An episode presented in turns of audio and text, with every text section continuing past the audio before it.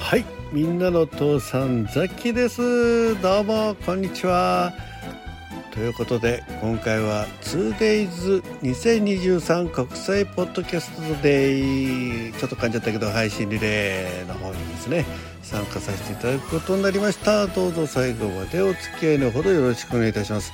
え私はですねラジオトークという音声配信アプリの方で3年半ぐらい前からですねえー、収録配信やライブ配信を楽しんでいる、えー、昭和生まれ、え、現在65歳の、え男性でございます。まあ、声聞けば分かりますわね。はい。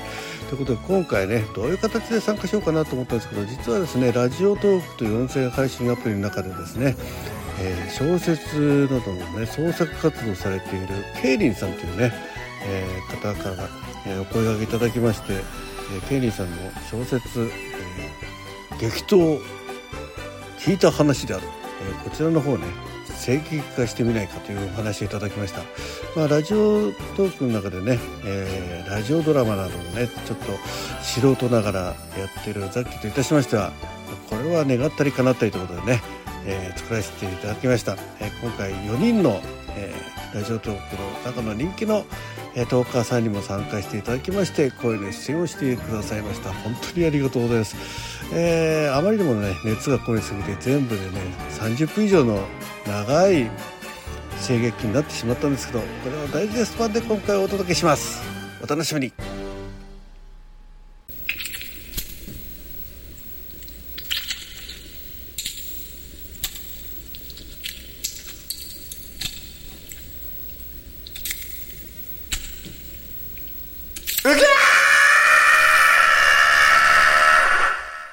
その朝、起きるなり、折信のりおは悲鳴を上げた。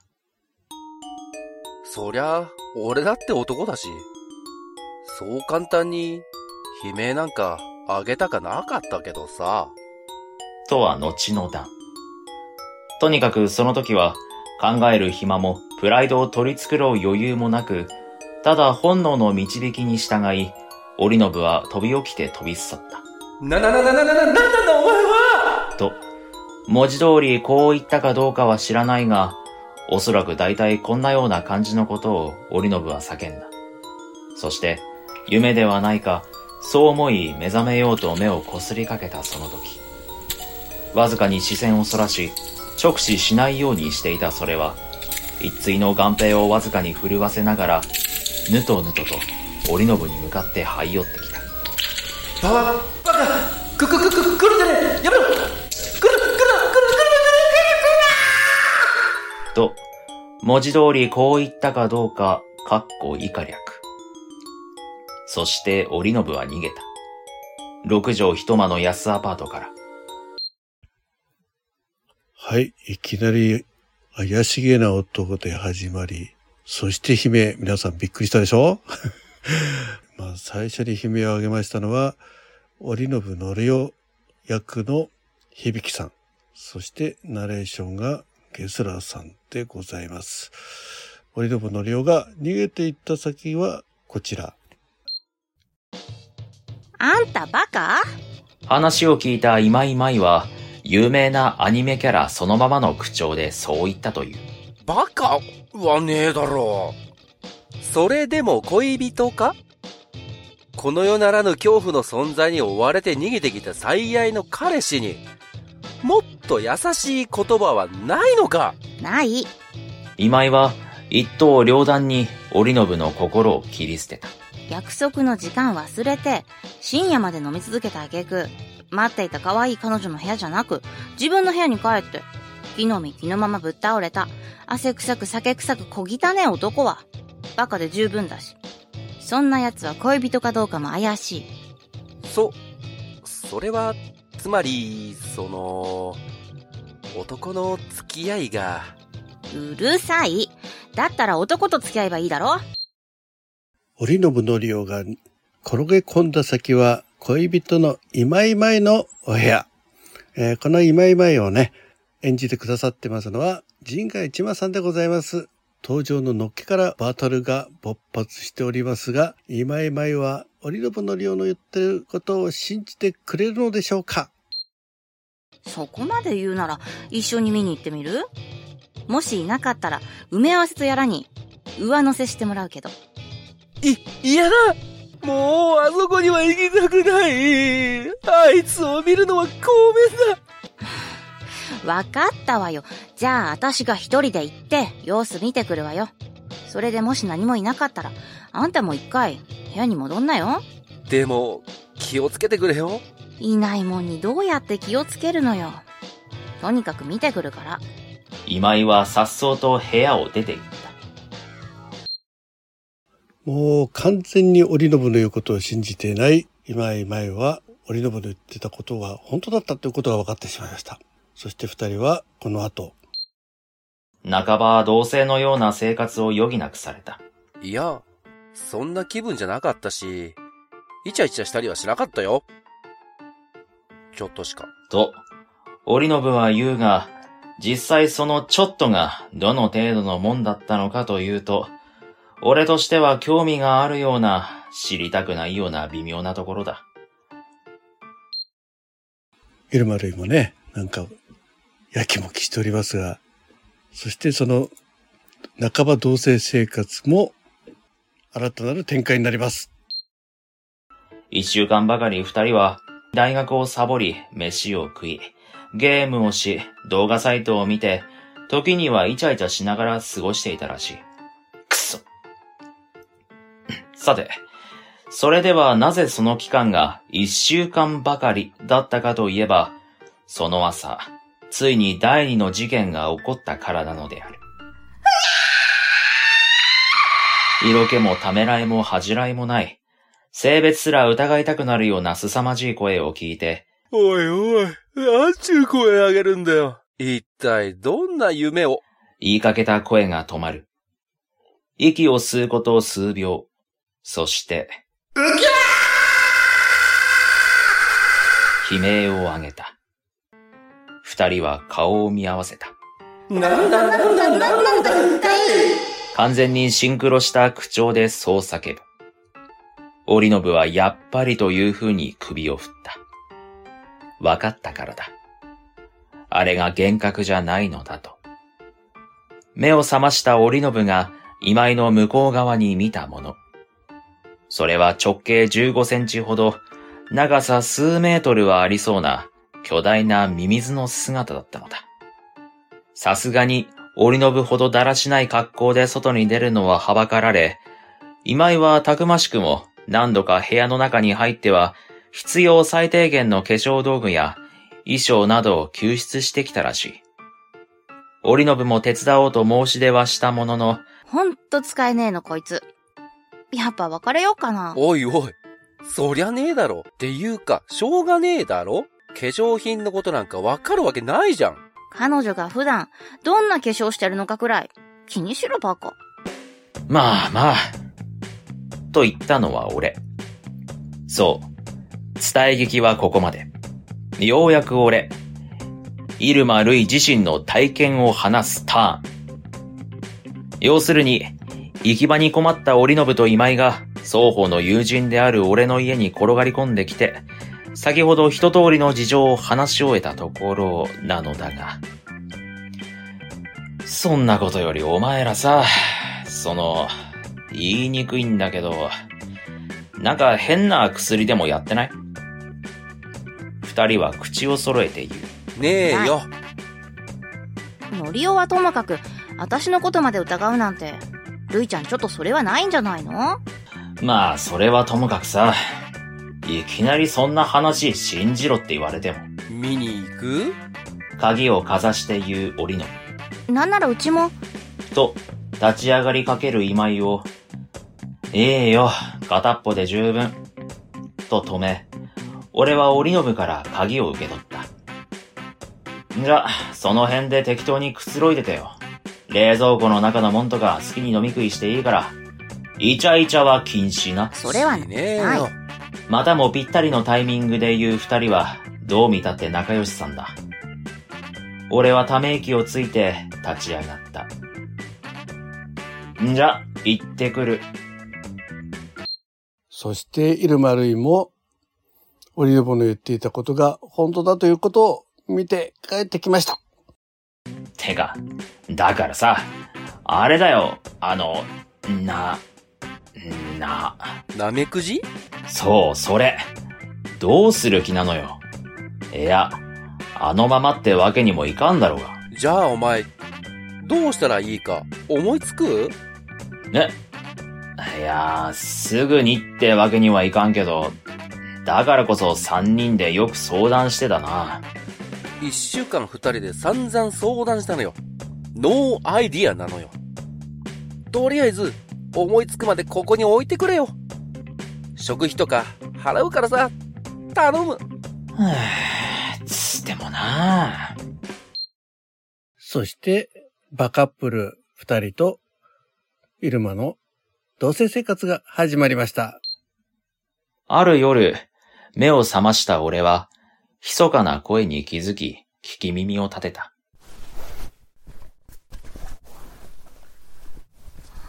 ダメだってば。疲れる。大丈夫。寝てるって。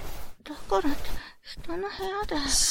本当に？聞こえちゃうよ。おいおい。俺はこっそりため息をついた。一瞬、わざと物音を立ててやろうかと思ったが、なんだかそれも情けないような気がしたし、その後の空気に耐える自信もない。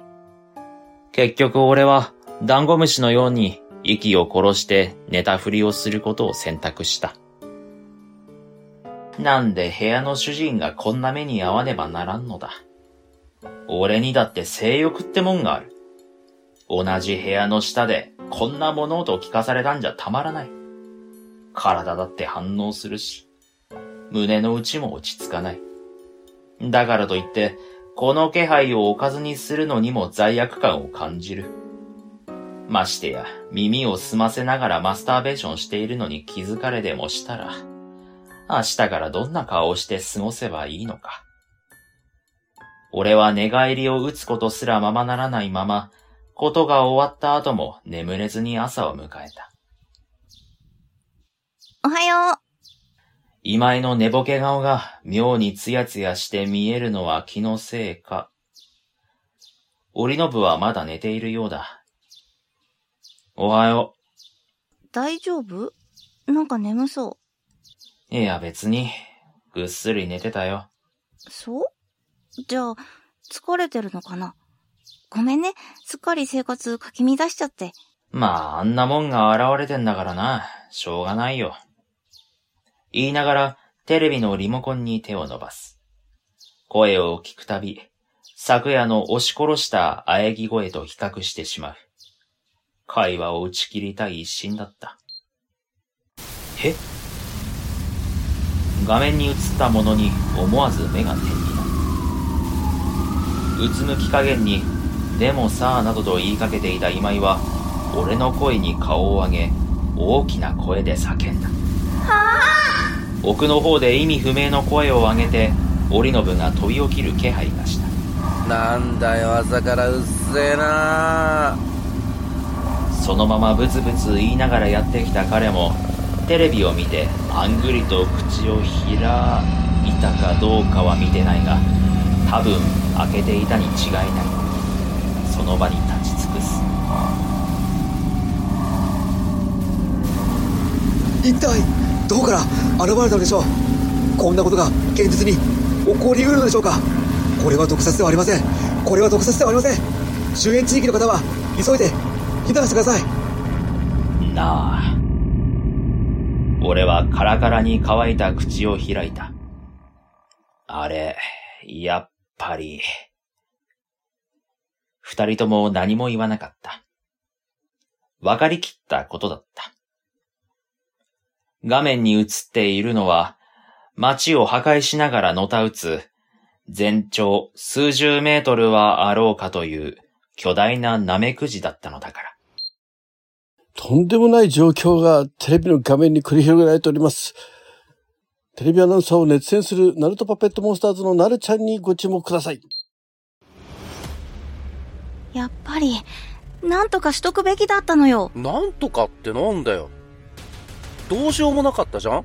あんたはさ、いっつもそうやって諦めて見ないふりして、そのうちこうやって取り返しのつかないことになるんじゃん。なんだよ。俺のせいかよ。全部が全部あんたのせいだとは言わないけど、半分くらいは責任感じてもいいんじゃないの？いやー、半分もないでしょ。だって、あいつ出てきたの俺のせいじゃないし、その後だってどうしようもなかったし、だからさ、その態度が、態度ってなんだよ。俺が態度変えればあいつ消えるのかよおい、そんなこと言ってないでしょ？だけどひょっとしたら、もっと早く、なんとかできてたかもしれないって。どうしようもなかったって言ってんじゃん。大体なんだよ。自分だって今日まで散々ダラダラ過ごしてたくせに、そんなに言うなら具体的にどうすればよかったか。言ってみろよ。ちょ、落ち着けって。な、何よ、私が悪いって言うの？あのな、俺が悪いなら、お前も悪いだろうが。ちょっとお前らいい加減に。耐えかねて怒鳴ろうとしたその時、ああ、ああ、あれは、あれはなんだ？なんでしょう？という声がテレビから上がり、俺は思わずそちらを見た。そして、ああ叫んだ。二人も何事かと再び画面を見る。上空からの映像、よく知っている街だ。大体、どこが何かくらいはわかる。今アップになっているのは、今井のマンションがあるはずのあたり。とすれば、立ち込める土煙の中にほの見える、もつれ合った赤茶色の塊は、あれは、な、な、な、な、な、んということでしょう。あれは、ミミズ。そう、間違いなくミミズです。今、まさにこの街の真ん中で、巨大なナメクジと、巨大なミミズが対峙しております。何を言ってるか、わからねえと思うが、俺にもわからねえ相当混乱しているようだ。今度は紛れもなく、今井の部屋らしき場所から、あいつが現れたのを見てしまった。もう言い逃れはできない。ほら、見ろ。何よ、何が言いたいのよ？人には散々言ってくれたけど、自分だって何もしなかったじゃん。それとこれとは、一緒だろうが。どっから見ても一緒。だって、あいつが現れた時は、あんたもいたじゃん。連帯責任でしょ？そりゃそうだけど、俺が半分負ったって、お前の責任が消えるわけじゃねえだろ？あんたね、可愛い彼女を守ってやりたいとか、そういう心がけは？お前、最初にナメクジの話した時なんて言ったよ。うわ、昔のこと根に持つ男って最低。男も女もあるかあの時、俺のソフトでデリケートなハートがどんなに傷ついたか。何よ。元はといえば、あんたが前の場に約束破って、ほら、お前だって根に持持ってる。つよ。だって謝ってもらってもないし、謝ったよ。嘘、嘘じゃねえよ。覚えてないし、どうせ、おざなりに適当にいい加減に謝ったんでしょ？なんだよ、それ。俺はちゃんと、精神誠意、心の底から謝ったっつーの。都合悪いからって、歴史改ざんすんなよ。血では何度でも言えるもんね。そんな具にもつかない血話喧嘩の間にも、テレビの画面の中では事態が進行していた。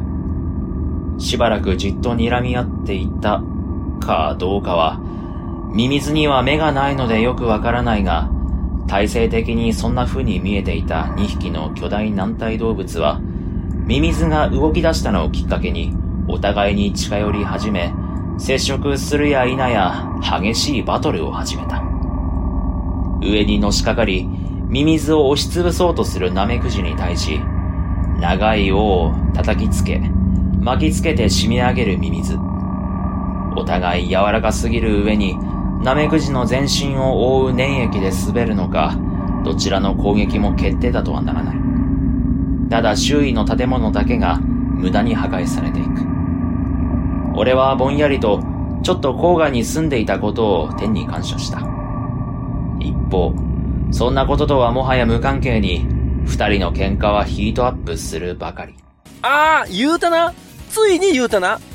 お前、それ言うたら終わりやぞ。知るか、この肝男。またキモいって言った。その言葉嫌いだって言うとろうが。優しさも誠実さも男気もないくせに、エッチばっかりしたがる男なんて、キモいで十分だっつうの。なななな、なんだよ。お前だって嫌いじゃねえくせすぐに。そういうこと言うし、早いくせにおまけにちっちゃいし、な、な、な、な、なんつうこと？事実じゃん。そんじゃ言わせてもらうけどな。お前、最近ちょっと匂いきついぞ。あんたね、なんてこと？を事実なら言ってもいいんだろ俺の方は先天的特徴だからどうしようもないけど、お前ちゃんと洗ってねえんじゃないのか？失礼ね、洗ってるわよ。隅々まで丁寧にくまなく洗ってるわよ。だいたいサイズはともかく早い方は努力のしようがあるでしょうが、自分が気持ちよくなることばっかり考えてるから早いんじゃないの？徹底して身勝手なのよ。そんな言うならお前だって、最近すっかりマグロじゃねえか。ちった積極的だっていいじゃん。そういうのはもっと上手にその気にさせたから言いなさいよ、身勝手男。女だからって、受け身な態度、はやねえぞ。流行り廃りの問題じゃないでしょ？あんたがいかに身勝手な早漏かって話でしょ？うー、うるさいソロ言うなだから事実なんだってば。お前ら、ちょっといい加減にしろよ。人んちでする血話喧嘩にしちゃ生々しすぎるだろうが。そういうのはよそでやれ。だいたい非常事態だぞ。わかってんのか？え？だって、どうしようもないじゃん、あんなの。。息ぴったりじゃねえか。俺はため息をついて、あんなのと指さされた画面に目を戻し、そして眉を潜めた。戦況に変化が生じていたからだ。というより、単純に戦いの場所が移動している。やがて原因が分かってきた。一見、先ほどまでと同じように、効果の出ない攻撃を互いに繰り返しているだけのようでありながら、その実ミミズは攻撃をしては距離を取り、攻撃を受けては逃げ、という具合に、いわゆるヒットアンドウェイを繰り返し、ナメクジを巧みに誘導しているようだ。街の破壊された跡が一直線になっているのも、確かな意志の存在を物語っていた。そしてその先には、海だ。俺はつぶやいた。血話喧嘩を再開させている二人の耳には届かなかったようだが、その先に海があるのは間違いない。ミミズに脳ってあるんだっけ？そんなどうでもいい思考が頭をよぎる。大体、あんたはデリカシーってもんがないのよ。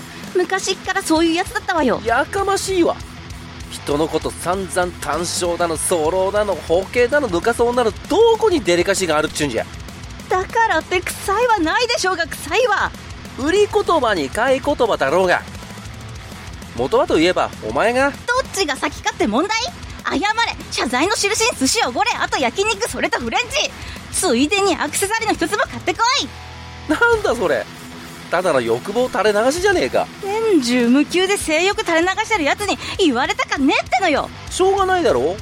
本能だよ。本能本能のままに生きたいなら全裸で山にでも行け私は文明社会で暮らすもはや何が何だかわからない。虫の類でありながら、きっぱりした目的意識を持っているミミズの方が、まだ親近感が持てる。だってほら、思った通り戦場は海岸へと移っている。ここに来てミミズは攻勢に出た。ビブを巻きつけ、ナメクジを持ち上げようとする。だが、なかなかうまくいかない。全身を覆う粘液がそれを妨げている。そもそも重さだって相当なものだろう。巨大とはいえ、ナメクジの体格と比較すれば、華奢とすら言えるミミズに、この作戦は文字通り荷が重いのではないか。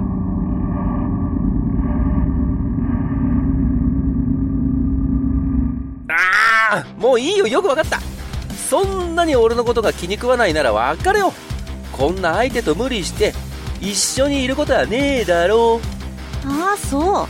あんたそれでいいわけ。ふーんそうなんだ。いいよ私は別に。どうせあんたは私と一緒にいてぐちぐち文句言われるより。るいちゃんと飲み歩いてた方が楽しいんでしょ？ちょ、待てよ。なんで俺が？なーに男に嫉妬してんだよ。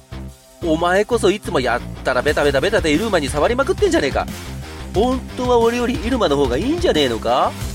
昨夜だってやたらこいつのこと気にしやがってお、おい。そういう問題じゃないでしょ誰であろうとお世話になってる人の家で見境なく盛ってくるやつの方が非常識ってもんじゃないいや、あのなよ。く言うよ。結構その気だったくせに。おいって。誰がその気だったってのよこの突発性重欲番あんたが迫ってくるから仕方なくうるさーい俺は怒鳴った。お前らいい加減にしろって言ってんだろ。挙句の果てに人のことまで喧嘩の材料にしやがって。もういい。もううんざりだ。二人揃って人の気も知らねえで、ところ構わずイチャイチャイチャイチャ繰り広げやがって。挙句の果てに声を潜めて追っ始めるだけじゃ飽き足らず、具にもつかねえ血話喧嘩まで。見ろよ、あれを。誰のせいとかそんなこと言ってる場合か。こんなとんでもない事態を前にしてまで、お前らと来たら、終わった、みたいだよ。あ本当だ二人の声に毒気を抜かれ、テレビに視線を移すと、ミミズは首をもたげて、海の方を見つめて、いるところだった。どうやらついにナメクジを海に投げ込むことに成功したらしい。波間に見える白いものは、ナメクジの慣れの果てだろう。それは、俺たちが見守る間にも徐々に小さくなり、やがてすっかり見えなくなってしまった。ミミズはそれを最後まで見届けた後、砂の中へと潜り込んでいき、姿を消した。は ぁとりあえず、なんか食うか。長い沈黙の後、俺が言うと、二人はうなずいた。意外に早く街は復興した。俺は実家からの心配をよそにそこに留まり続けていた。被害はなかったんだし、あんなこと何回も起こるわけないだろ。部屋を失い、一旦は実家に帰った二人も、もう新しい部屋を見つけて戻ってきているらしい。実はよく知らないんだけど。大学も一時休校になったおかげでスケジュールが乱れ、以前と同じタイミングでは会えなくなっていたからだ。ただ、風の噂によれば、彼らのバカップルぶりは健在だっていうことだ。やれやれ。結局あれは何だったのか。結論は出ない。俺は巻き込まれただけだからともかく、なんで織信と今井の家だったのか。二度とも出現場所にいた織信と何か関係があるんじゃないか。わかるわけねえよな。俺は一人ごちで、見るでもなくつけっぱなしにしていたテレビのスイッチを消す。一瞬、消えていく画面の中に、2匹の巨大な軟体動物の姿を見たような気がした。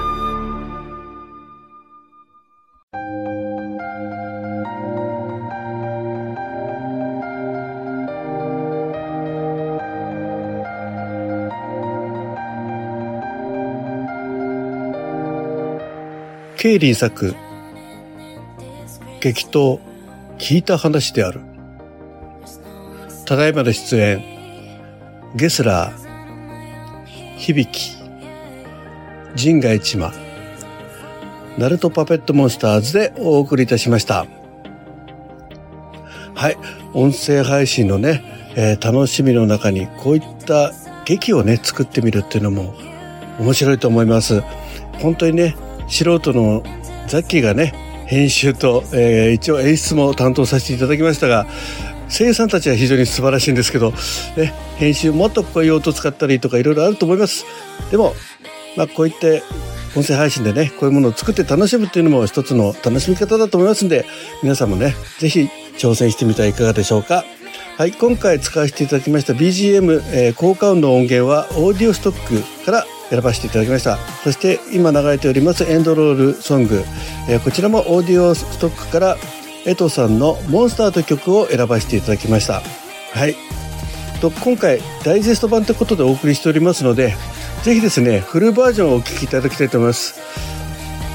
フルバージョンはですね、ホームページ、ボイスファンラジオ、えーこちらの方を検索していただいて、そちらの方からリンク貼っておきますので、ぜひぜひお聞きください。はい、どうも最後までお聞きいただきましてありがとうございました。みんなお父さん、ザッキーでした。